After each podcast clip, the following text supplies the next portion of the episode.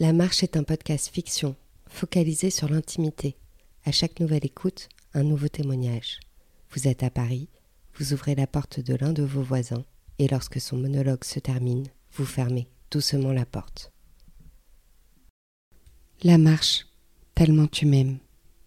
Tu m'aimes tellement que tu m'as considéré au-delà de ma nature féminine. Tu m'as enseigné la force de la liberté de discours. Tu m'as appris à contrôler mes émotions à avoir l'ambition de Napoléon.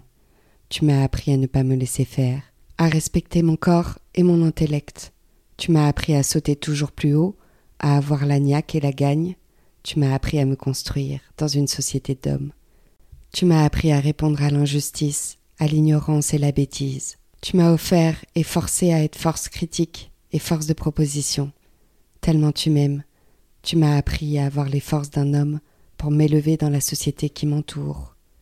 Tu m'as appris à convaincre et ne pas persuader, à n'avoir peur d'aucun élément, ni d'un homme, ni d'un âge, ni d'un statut. Tu m'as appris à respecter la parole, à donner du poids à la mienne face à tout, du sens à mes mots, à parler doucement mais sûrement. Tu m'as appris à me faire écouter, à choisir mes combats, à ne faire des succès qu'à l'aide de matières grises, sans atout féminin. Tu m'as donné une place au milieu d'un univers patriarcal, d'un monde où la femme trop jeune n'est pas légitime, un monde où une femme de vingt ans doit se battre pour réussir, un monde où une femme de trente doit le faire deux fois plus, et parfois choisir entre sa carrière et sa progéniture, à quarante, qui doit encore rappeler sa légitimité, et plus tard encore de tenir un monde d'une poignée de fer. Tellement tu m'aimes, je suis devenu quelqu'un, loin des projections de tous, de tes propres projections, j'ai su m'inventer, j'ai su vous surprendre, tous les surprendre pour n'en devoir qu'à mon autonomie, à ma liberté maladive, ne m'en remettre qu'à mon immense espace, même en ne faisant pas grand-chose, juste en ne faisant qu'à ma tête, uniquement selon mes plans.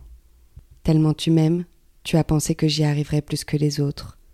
Parce qu'avant, et certainement après moi, tu le savais bien que notre société ne donne pas vraiment la chance aux femmes, que les hommes sont au pouvoir, ce que la femme est au devoir, c'est ce qu'on disait en 1950, dans cette bonne vieille maison patriarcale. Heureusement, tu n'y apportes aucun crédit.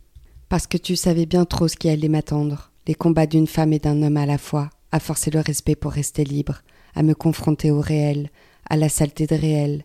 On me rappelle encore aujourd'hui qu'une femme trop ambitieuse est suspicieuse, qu'une femme trop caractérielle est étrange, une femme qui a des idées effraies encore, et ça tu le savais.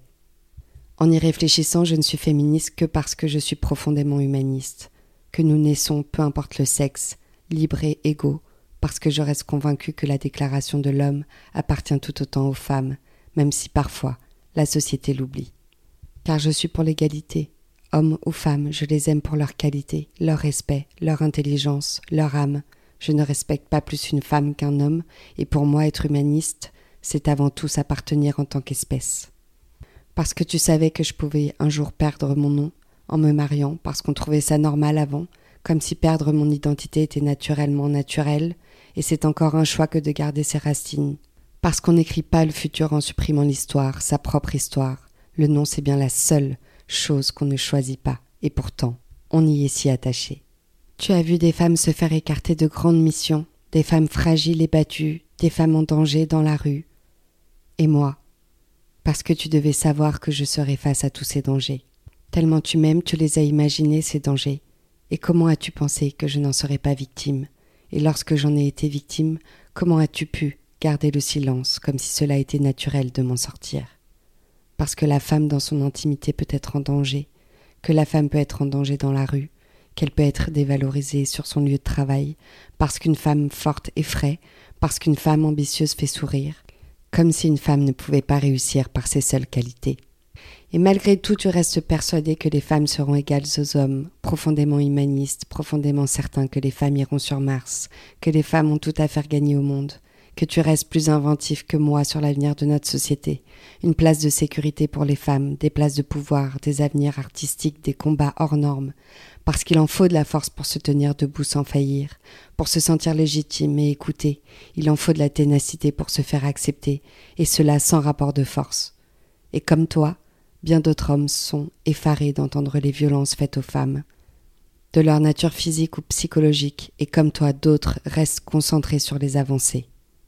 C'est bien parce que le genre ne doit pas avoir d'identité, qu'il doit être multiple, qu'on peut s'imaginer libre et respecté, la norme ne doit être estimée que par chacun, la norme n'est absolument pas collective, l'usage non plus. Tellement tu m'aimes, tu ne m'as jamais raconté ce que c'était d'être une femme, parce que tu me considères plus que ça. Merci d'avoir écouté un épisode de l'œuvre sonore La Marche. Je suis Audrey Gauthier, l'auteur de ces fictions. J'espère que vous vous plongez dans les monologues de ces short stories avec entrain. Surtout, n'oubliez pas de fermer la porte et de revenir à vous après l'écoute de chaque épisode. Bref, merci et vivement la suite.